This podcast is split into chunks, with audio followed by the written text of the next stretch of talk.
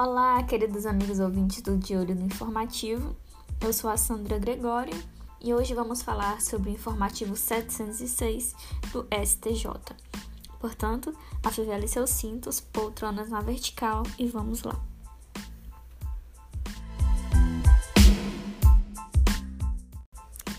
E vamos começar falando sobre um tema que está acalorado nos debates sociais. Falando de liberdade de expressão, o STJ decidiu que não é cabível a condenação de empresa jornalística à publicação do resultado da demanda quando o ofendido não tenha pleiteado administrativamente o direito de resposta ou retificação da matéria divulgada, publicada ou transmitida por veículo de comunicação social no prazo decadencial estabelecido no artigo 3 da Lei 13.188 de 2015, bem ainda a adequação do montante indenizatório fixado. Na situação hipotética, determinado autor é, trabalha para uma determinada emissora de televisão. Certo dia, o portal de notícias publicou matéria afirmando que tal autor teria dado piti durante uma premiação de teatro e que, visivelmente alterado, teria quase agredido um repórter. Ocorre que essa notícia não é verdadeira, além de ter adotado um tom sensacionalista que buscava levar o leitor à conclusão que o autor estaria sob o efeito de substâncias entorpecentes. Diante disso, o ator ajuizou a ação de indenização por danos morais. Na ação, pediu para retirar a matéria do site, divulgar em seu portal na internet com o mesmo destaque da notícia falsa, o desfecho da ação e a condenação que lhe foi imposta, uma vez mais sob a pena de multa diária, e ainda pagar a indenização por danos morais. O juiz julgou procedentes os pedidos. Quanto ao pleito, o magistrado sentenciante estabeleceu a obrigação de que a empresa jornalística divulgasse no portal de internet, no mesmo espaço utilizado na próxima edição da coluna, a condenação resultante da sentença, determinando que tal retratação ficasse disponível pelo prazo mínimo de 48 horas. No que tange esse pleito, o STJ concordou com o magistrado? Não. Inicialmente, é importante esclarecer que o pedido para que o ofensor publique integralmente a decisão judicial condenatória proferida em seu desfavor não é o mesmo que direito de resposta. São institutos distintos. O direito de resposta, disciplinado pela Lei 13.188 de 2015, tem contornos específicos, constituindo um direito conferido ao ofendido de esclarecer de mão própria, no mesmo veículo de imprensa, os fatos divulgados a seu respeito na reportagem questionada, apresentando a sua versão da notícia ao público. A publicação da sentença, de sua vez, é um instituto diverso Nessa, não se objetiva assegurar à parte o direito de divulgar a sua versão dos fatos, mas em vez disso, dá-se ao público o conhecimento da existência e do teor de uma decisão judicial a respeito de determinada questão. No caso concreto, o autor não pleiteou o direito de resposta. O que ele pediu foi simplesmente que a empresa fosse condenada a divulgar em seu portal na internet, com o mesmo destaque da notícia falsa, o desfecho da ação. Ainda que a parte autora tivesse pleiteado eventual condenação em direito de resposta, essa não poderia ser acolhida, já que para o exercício de tal pretensão em juízo, afigura-se necessária e imprescindível a instauração do procedimento extrajudicial administrativo prévio no prazo decadencial de 60 dias, nos termos do artigo 3 o que efetivamente não fora promovido pelo acionante, faltando-lhe, portanto, o interesse processual para o referido pleito em juízo, consoante o estabelecido no artigo 5 da Lei 13.188 de 2015. Em suma, não é cabível a condenação de empresa jornalística à publicação do resultado da demanda quando o ofendido não tenha pleiteado administrativamente o direito de resposta ou retificação de matéria divulgada, publicada ou transmitida por veículo de comunicação social no prazo decadencial estabelecido no artigo 3 da Lei 13.188 de 2015, bem ainda a adequação do montante indenizatório fixado. Agora, falando sobre direito administrativo, o STJ decidiu que não ocorre a prescrição do fundo de direito no pedido de concessão de pensão por morte, no caso de inexistir manifestação expressa da administração negando o direito reclamado, estando prescrita apenas as prestações vencidas no quinquênio que precedeu a propositura da ação. Situação diversa ocorre quando houver o indeferimento do pedido administrativo de pensão por morte, pois, em tais situações, o interessado deve submeter ao judiciário, no prazo de cinco anos, contados do indeferimento, a pretensão referente ao próprio direito postulado, sob pena de fulminar o lustro prescricional. O que é prescrição de fundo de direito? Prescrição de fundo de direito ocorre quando o direito subjetivo é violado por um ato único, começando aí a correr o prazo prescricional que a pessoa lesada tem para exigir do devedor a prestação. Esgotando esse prazo, extingue-se a pretensão e o credor não mais poderá exigir nada do devedor. Diferente do que ocorre com a prescrição progressiva. A prescrição progressiva ocorre quando a obrigação do devedor é de trato sucessivo, ou seja, contínua. Em outras palavras, o devedor periodicamente deve fornecer aquela prestação ao credor. Toda vez que não a faz, ele viola o direito do credor e este tem a pretensão de exigir o cumprimento. Em palavra mais simples, é aquela que atinge apenas as parcelas e não o direito como um todo. Portanto, não ocorre a prescrição de fundo de direito no pedido de concessão de pensão por morte, no caso de inexistir manifestação expressa da administração negando o direito do reclamado, estando prescrita apenas as prestações vencidas no quinquênio que precedeu a propositura da ação. Para o STJ, os benefícios previdenciários envolvem relação de trato sucessivo e atendem necessidades de caráter alimentar, razão pela qual não se admite a tese de prescrição do fundo do direito. O benefício previdenciário em si não prescreve somente as prestações não reclamadas no prazo de cinco anos, que é que prescreverão uma a uma em razão da inércia do beneficiário. Desse modo, se a parte demorou mais de cinco anos para ingressar com a ação judicial pleiteando a pensão por morte, ela não perdeu a possibilidade de obter o benefício. O que ela perdeu foi apenas as parcelas que venceram há mais de cinco anos, contados da propositura da ação. Inclusive, temos entendimento sumulado do STJ nesse sentido. É a súmula 85. Vejamos o teor dela. Nas relações jurídicas de trato sucessivo em que a fazenda pública figure como devedora, quando não tiver sido negado o próprio direito reclamado, a prescrição atinge apenas as prestações vencidas antes do quinquênio anterior à propositura da ação. No mesmo sentido, é o entendimento sumulado do STJ, do STF, súmula 443 do STF. A prescrição das, presta das prestações anteriores ao período previsto em lei não ocorre quando não tiver sido negado antes daquele prazo o próprio direito reclamado ou a situação jurídica que ela resulte. Situação diferente seria se o beneficiado, já com a notícia da morte da companheira, tivesse pleiteado a pensão por morte. É, vamos imaginar a situação hipotética em que a companheira morreu em janeiro de 2010 e no mesmo mês, no mesmo ano, ele requereu é, a pensão por morte na administração, tendo seu pedido negado em fevereiro. Né? Quem dera se fosse rápido assim, né? E ele ficou inerte e somente em março de 2015 ajuizou a ação judicial. O juiz, contudo, extinguiu o processo sobre a alegação de que a pretensão estaria prescrita, considerando que já se passara mais de cinco anos desde o óbito. Logo, para o magistrado, é, ele teria perdido o direito da pensão por morte, pois houve a prescrição do fundo de direito. Sendo assim, quando houver expresso indeferimento do pedido administrativo de pensão por morte, o interessado deverá ajuizar a ação no prazo de cinco anos contados do indeferimento, sob pena de ocorrer a prescrição de fundo de direito.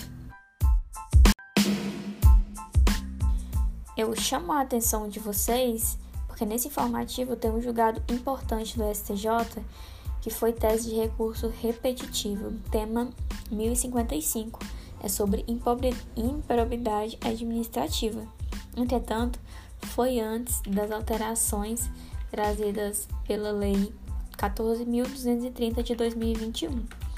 No informativo, o STF considerou que é possível a inclusão de eventual multa civil na medida de indisponibilidade de bens decretada em ação de improbidade administrativa, inclusive nas demandas ajuizadas com esteio na prática de conduta prevista no artigo 11 da Lei 8.429 de 92, tipificador da ofensa de princípios nucleares administrativos. Sabemos que recentemente houveram várias alterações na lei de improbidade administrativa e muitas vieram contra algumas teses já fixadas e bem conhecidas nas jurisprudências. Uma delas é contra essa, esse julgado desse tema que eu acabei de ler. Está no parágrafo, no artigo 16, parágrafo 10 da lei, que foi incluído pela Lei 14.230 de 2021 que traz que a indisponibilidade recairá sobre bens que assegurem exclusivamente o integral ressarcimento do dano ao erário, sem incidir sobre os valores a serem eventualmente aplicados a títulos de multa civil ou sobre os acréscimos patrimoniais decorrentes de atividade lícita. Portanto, vamos ter muito cuidado porque esse informativo ela é recente, né? Informativo de agosto de 2021, entretanto, com tema superado já pela redação da nova lei. Agora vamos falar de cooperativa. A segunda e a terceira turma do STJ decidiram que é lista a previsão em estatuto social de cooperativa de trabalho médico de processo seletivo público como requisito de admissão de profissionais médicos para compor os quadros da entidade, devendo o princípio da porta aberta ser compatibilizado com a possibilidade técnica de prestação de serviço e a viabilidade estrutural econômico-financeira da sociedade cooperativa. No caso hipotético, João, médico oftalmologista, pediu para ingressar na Unimed, Cooperativa de Médicos. A Unimed negou o pedido, afirmando que para ingressar na cooperativa ele precisaria primeiramente ser aprovado em um processo seletivo técnico. Inconformado, João ajuizou a ação de obrigação de fazer contra a Unimed, pedindo para que fosse reconhecido o seu direito de ingressar na cooperativa, independentemente do processo seletivo. O autor argumentou que essa exigência seria abusiva porque não prevista na lei das cooperativas. A Unimed contestou a demanda, sustentando que a exigência do processo seletivo técnico está prevista no artigo 3, inciso 4 do Estatuto Social da Cooperativa e que tem por objetivo garantir a possibilidade técnica da prestação dos serviços. O juiz julgou o pedido procedente, reconhecendo a abusividade da previsão contida no Estatuto, porque não teria fundamento na lei. O TJ de São Paulo manteve a sentença, afirmando inclusive que o entendimento é pacífico naquela corte. Entretanto, o STJ não concordou com os tribunais. A cooperativa de trabalho médico pode sim limitar, por meio do processo seletivo público, o ingresso de novos associados ao fundamento de preservação da possibilidade técnica da prestação de serviços. Cooperativas são sociedades de pessoas que reciprocamente se obrigam a contribuir com bens ou serviços para o exercício de uma atividade econômica de proveito comum sem objetivo de lucro. O produto arrecadado com a prestação desse serviço é utilizado para o pagamento das despesas da própria cooperativa e, em seguida, é distribuído por equidade entre os associados, ou seja, cada um receberá proporcionalmente ao trabalho efetuado. O princípio cooperativista da adesão livre se divide em dois outros, quais, quais, sejam o princípio da voluntariedade, em que ninguém deve ser coagido a ingressar em uma sociedade cooperativa, e o princípio da porta aberta, o qual prega que a adesão deve ser aberta a todas as pessoas que aceitem as responsabilidades próprias da filiação e tenham a possibilidade de usufruir das utilidades da cooperativa. Por força do princípio da porta aberta, conceptário do princípio da livre adesão, não podem existir restrições arbitrárias e discricionárias. À livre entrada de novo membro na cooperativa, devendo a regra limitativa da impossibilidade técnica de prestação de serviço ser interpretada segundo a natureza da sociedade cooperativa, sobretudo porque a cooperativa não visa o lucro, além de ser um empreendimento que possibilita ao mercado de trabalhadores com pequena economia, promovendo, portanto, a inclusão social.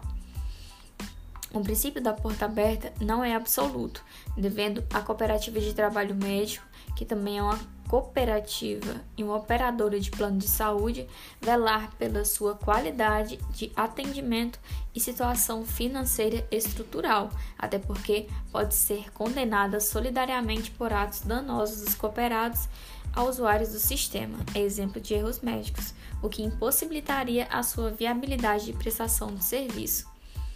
Com base nisso, nessa premissa, deve-se considerar que é lista a previsão contida no Estatuto Social da Cooperativa Médica, impondo a realização do processo seletivo público e de caráter impessoal.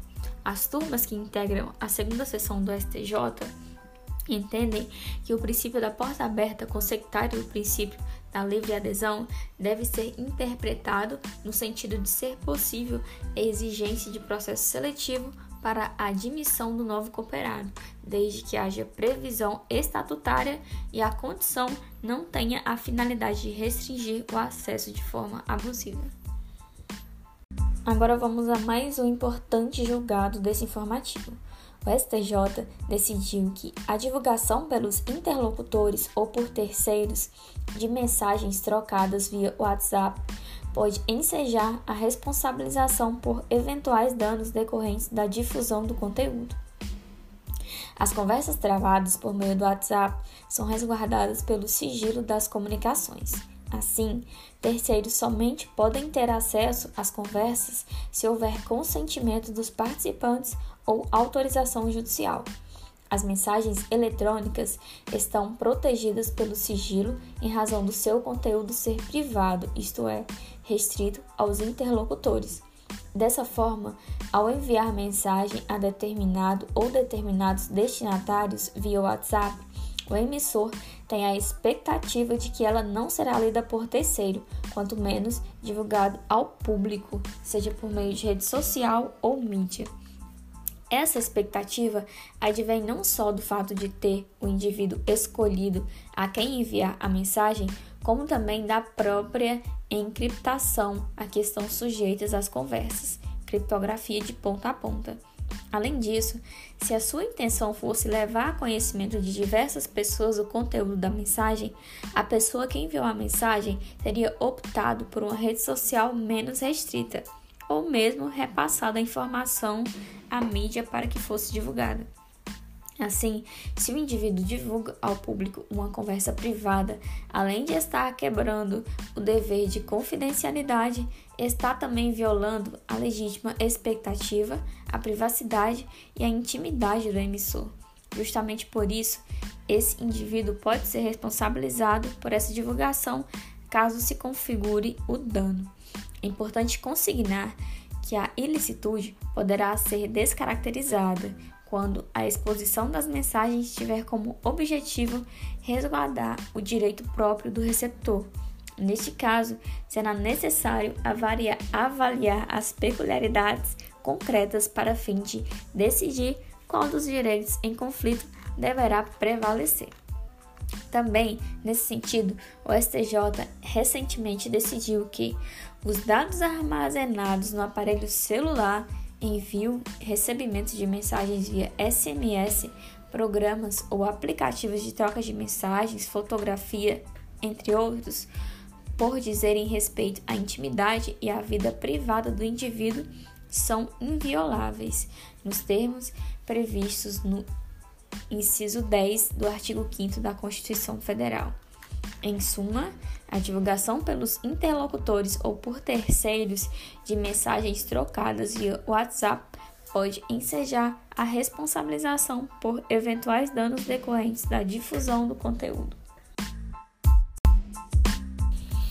Em um importante julgado, o STJ decidiu que a declaração posta em contrato padrão de prestação de serviço de reprodução humana é instrumento absolutamente inadequado para legitimar a implantação pós-mortem de embriões excedentários, cuja autorização expressa e específica deve ser feita por testamento ou por documento análogo.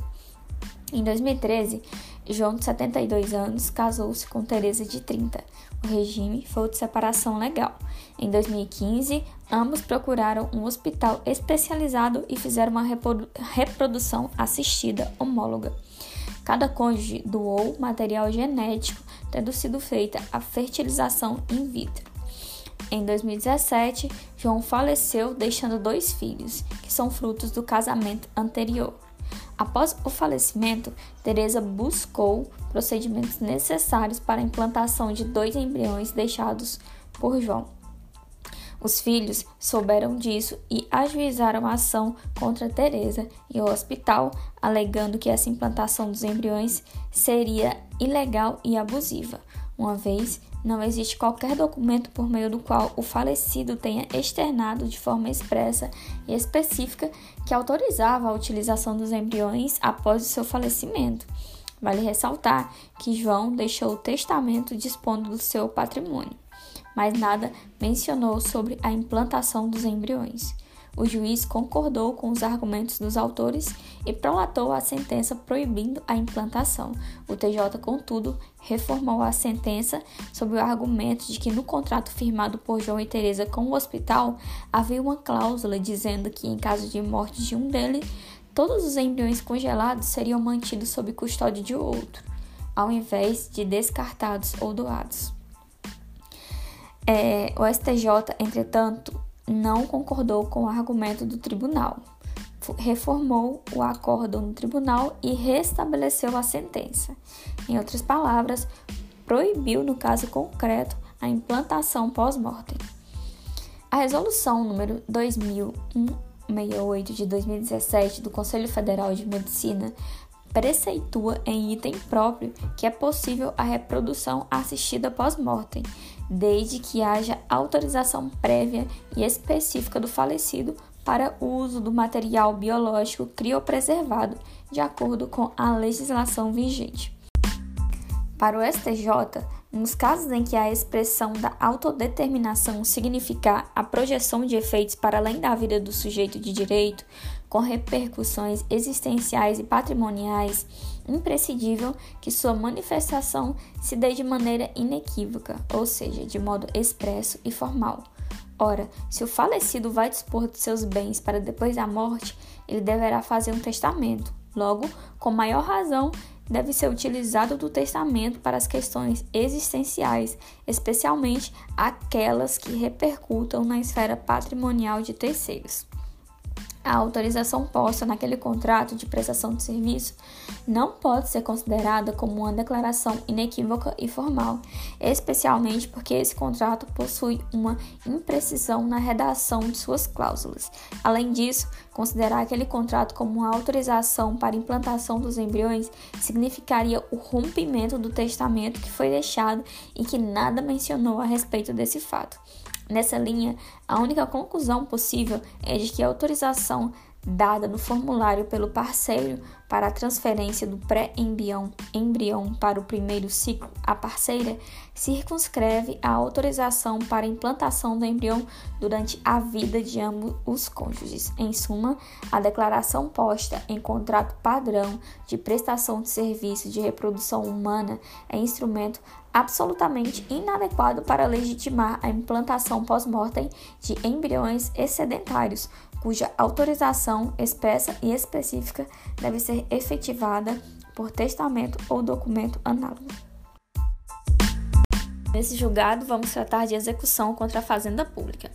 A primeira turma do STJ decidiu que, sob a vigência do CPC de 73, é possível a ampliação do pedido em execução contra a fazenda pública para inclusão de valores que não haviam sido cobrados desde o início, oportunizando nova citação ao ente público.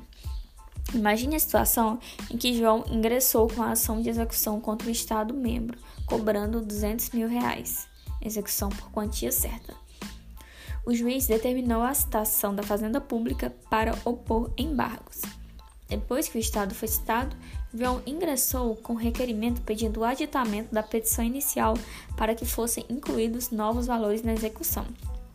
O juiz indeferiu o pedido, afirmando que não é possível emenda à inicial após a citação, nos termos daquela época do artigo 264 do CPC de 73.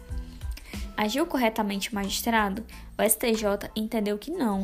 Realmente, o CPC de 73 adotava como regra a impossibilidade de ampliação do pedido após a citação da parte contrária sem anuência desta. Contudo, essa limitação imposta dizia respeito apenas à fase de conhecimento. Uma vez que o objeto na fase de execução é a satisfação integral do título, já havendo a certeza do direito, nada impede que o pedido inaugural, inicialmente limitado à parcela da cobrança, seja posteriormente aditado para persecução da totalidade do crédito, desde que a pretensão não esteja fulminada pela prescrição e seja garantida à parte executada nova oportunidade de defesa.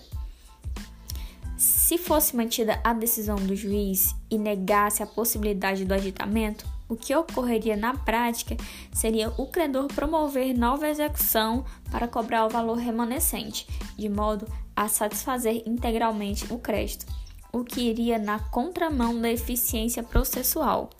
Portanto, sob a vigência do CPC de 1973, é possível a ampliação do pedido em execução contra a Fazenda Pública para inclusão de valores que não haviam sido cobrados desde o início, oportunizando nova citação do ente público. A dúvida é: o entendimento aplica-se também ao CPC de 2015? O autor entende que sim. Isso porque não houve qualquer norma no CPC de 2015 que tenha proibido expressamente a, a prática de modo que se pode presumir a manutenção do entendimento. Nesse julgado, vamos falar sobre direito penal acerca de penas restritivas de direito. A reincidência específica tratada no artigo 44, parágrafo 3 do Código Penal, somente se aplica quando forem idênticos e não apenas de mesma espécie os crimes praticados. Em regra, o condenado que for reincidente crime doloso não fará jus à pena restritiva de direitos. Excepcionalmente, o juiz poderá conceder a pena restritiva de direitos ao condenado, mesmo ele sendo reincidente, desde que cumpridos dois requisitos previstos no artigo 44, parágrafo 3, quais sejam a medida deve se mostrar socialmente recomendável e a reincidência não pode ocorrer em virtude da prática do mesmo crime ou seja, não pode ser reincidente específico. Vamos para a redação do artigo 44, parágrafo 3. Se o condenado for reincidente, o juiz poderá aplicar a substituição, desde que, em face de condenação anterior, a medida seja socialmente recomendável e a reincidência não tenha operado em virtude da prática do mesmo crime. O que se entende por reincidente específico? É o indivíduo que cometeu um novo crime doloso idêntico. Se o condenado tiver praticado um novo crime doloso idêntico, não terá direito à substituição. Exemplo: João foi condenado por furto simples, depois, novamente, condenado por furto simples. Não terá direito à substituição porque a reincidência se operou em virtude da prática do mesmo crime. Se o condenado tiver praticado um novo crime doloso da mesma espécie, mas que não seja idêntico, pode ter direito à substituição. Exemplo: Pedro foi condenado por furto simples, depois foi novamente condenado, mas agora por furto qualificado. Em tese, o juiz poderia conceder a substituição porque o furto simples e o furto qualificado são crimes da mesma espécie, mas não são o mesmo crime. Para o STJ, o conceito de mesmo crime não pode ser ampliado, porque isso afrontaria o princípio que veda a analogia em malam partem. Existe uma distinção entre mesmo crime e crimes de mesma espécie. Logo, não se pode dizer que são a mesma coisa. Se o legislador optou pela primeira expressão, sua escolha democrática deve ser respeitada. Em suma, o simples fato de o condenado ser reincidente em crime de mesma espécie não impede, em absoluto, a substituição da pena privativa de liberdade por restritiva de direitos. O juiz irá avaliar a situação e, se for socialmente recomendável, poderá conceder a medida. Por outro lado, se a reincidência for quanto ao mesmo crime, o juiz estará impedido de forma absoluta de conceder a substituição nos termos do artigo 44, parágrafo 3 do Código Penal. Repetindo a tese, a reincidência específica no artigo 44, parágrafo 3 do Código Penal, somente se aplica quando forem idênticos e não apenas de mesma espécie os crimes praticados. Ainda em direito penal, vamos falar agora sobre estelionato. Nos crimes de estelionato, quando praticados mediante depósito por emissão de cheques sem suficiente provisão de fundos em poder do sacado ou com pagamento frustrado por meio de transferência de valores, a competência será definida pelo local do domicílio da vítima, em razão da superveniência da Lei nº 14.155 de 2021, ainda que os fatos tenham sido anteriores à nova lei. Veja o parágrafo 4 do artigo 70, que foi inserido pela referida lei. Nos crimes previstos no artigo 171, do Decreto-Lei 284, de 7 de dezembro de 1940, ou seja, o Código Penal, quando praticados mediante depósito, mediante emissão de cheques sem suficiente provisão de fundos em poder do sacado ou com pagamento frustrado ou mediante transferência de valores, a competência será definida pelo local do domicílio da vítima. E em caso de pluralidade de vítimas, a competência firmar-se-á pela prevenção. Vamos imaginar a situação em que houve um estelionato mediante a transferência de valores. A vítima residia no Rio de Janeiro e realizou a transferência para a cidade de Mauá, em São Paulo. A autoridade policial da Delegacia do Rio de Janeiro representou pela quebra de sigilo do investigado.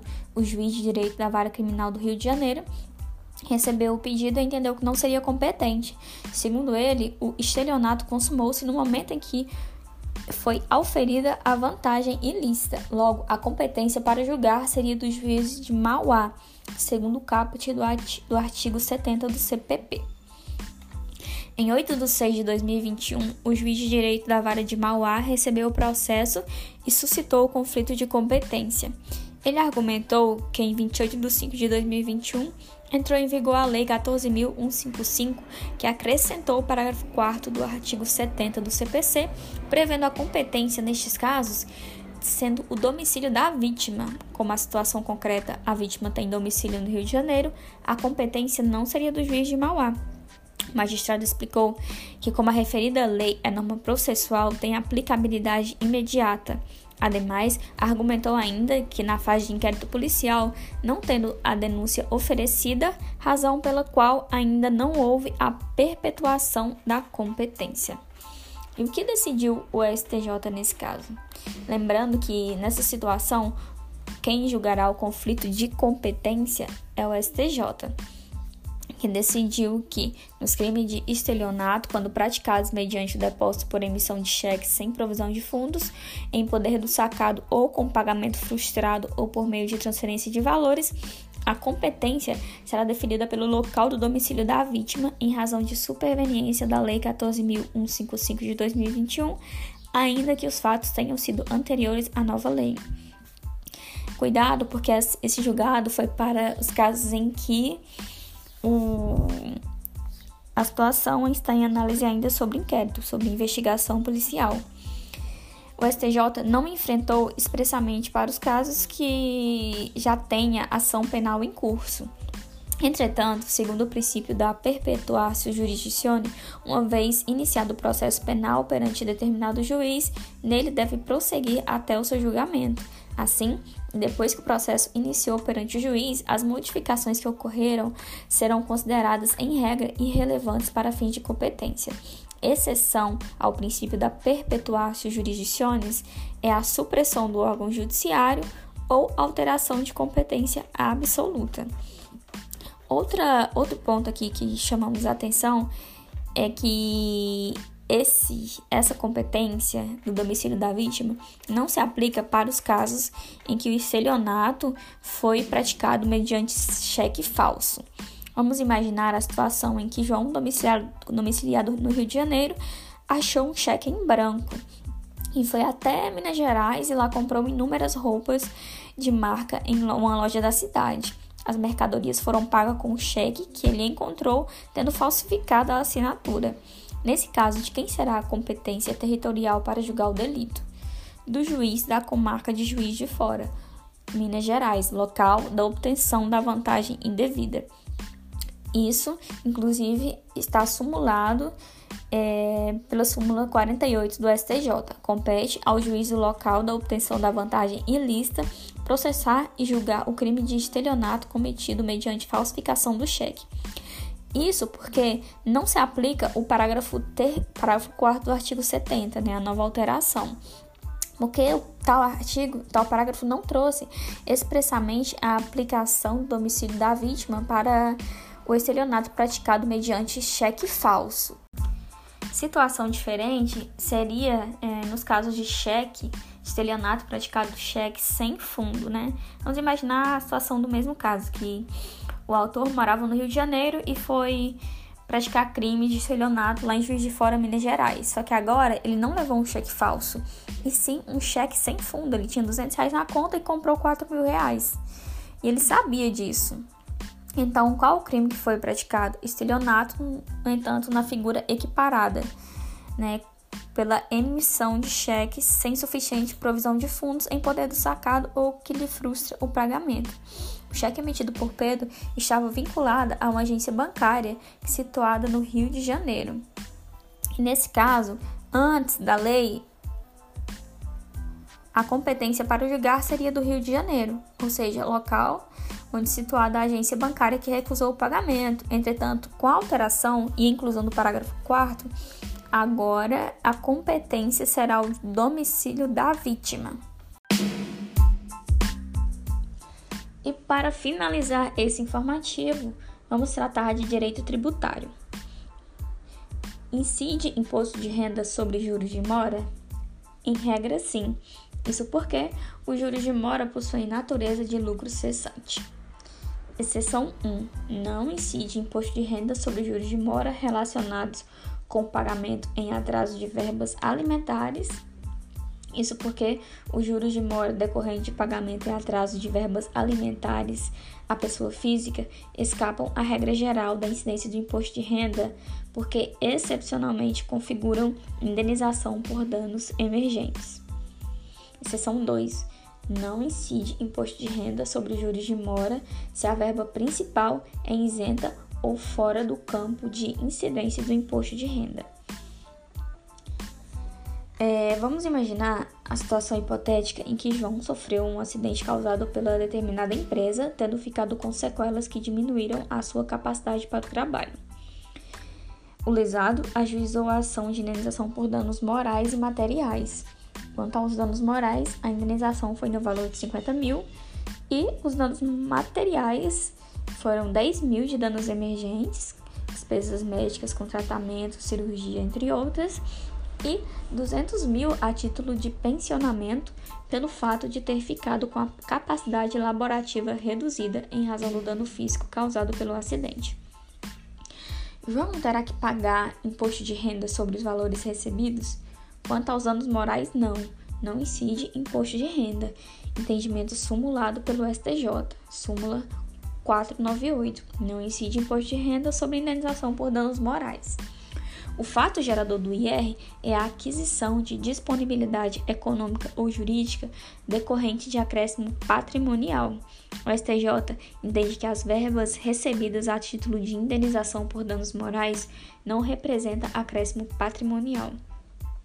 Quanto aos danos materiais, a partir da leitura do artigo 402 do Código Civil, podemos identificar que a indenização por danos materiais, chamada de perdas e danos, engloba o montante que o indivíduo perdeu, danos emergentes, e aquilo que ele deixou de lucrar, lucro cessante.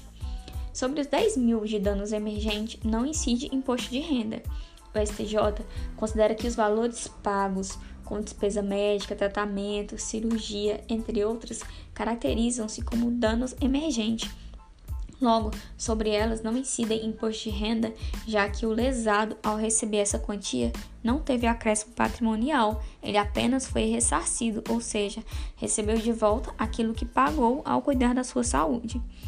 Sobre o 200 mil de lucro cessante, incide o imposto de renda.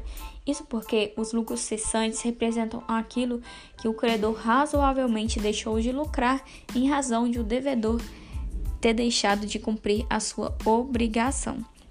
A verba que trata o artigo 950 do Código Civil consiste em uma indenização pelo fato de a pessoa ter ficado com menor condição de trabalhar, o que fará com que tenha, em tese, menores oportunidades de lucrar.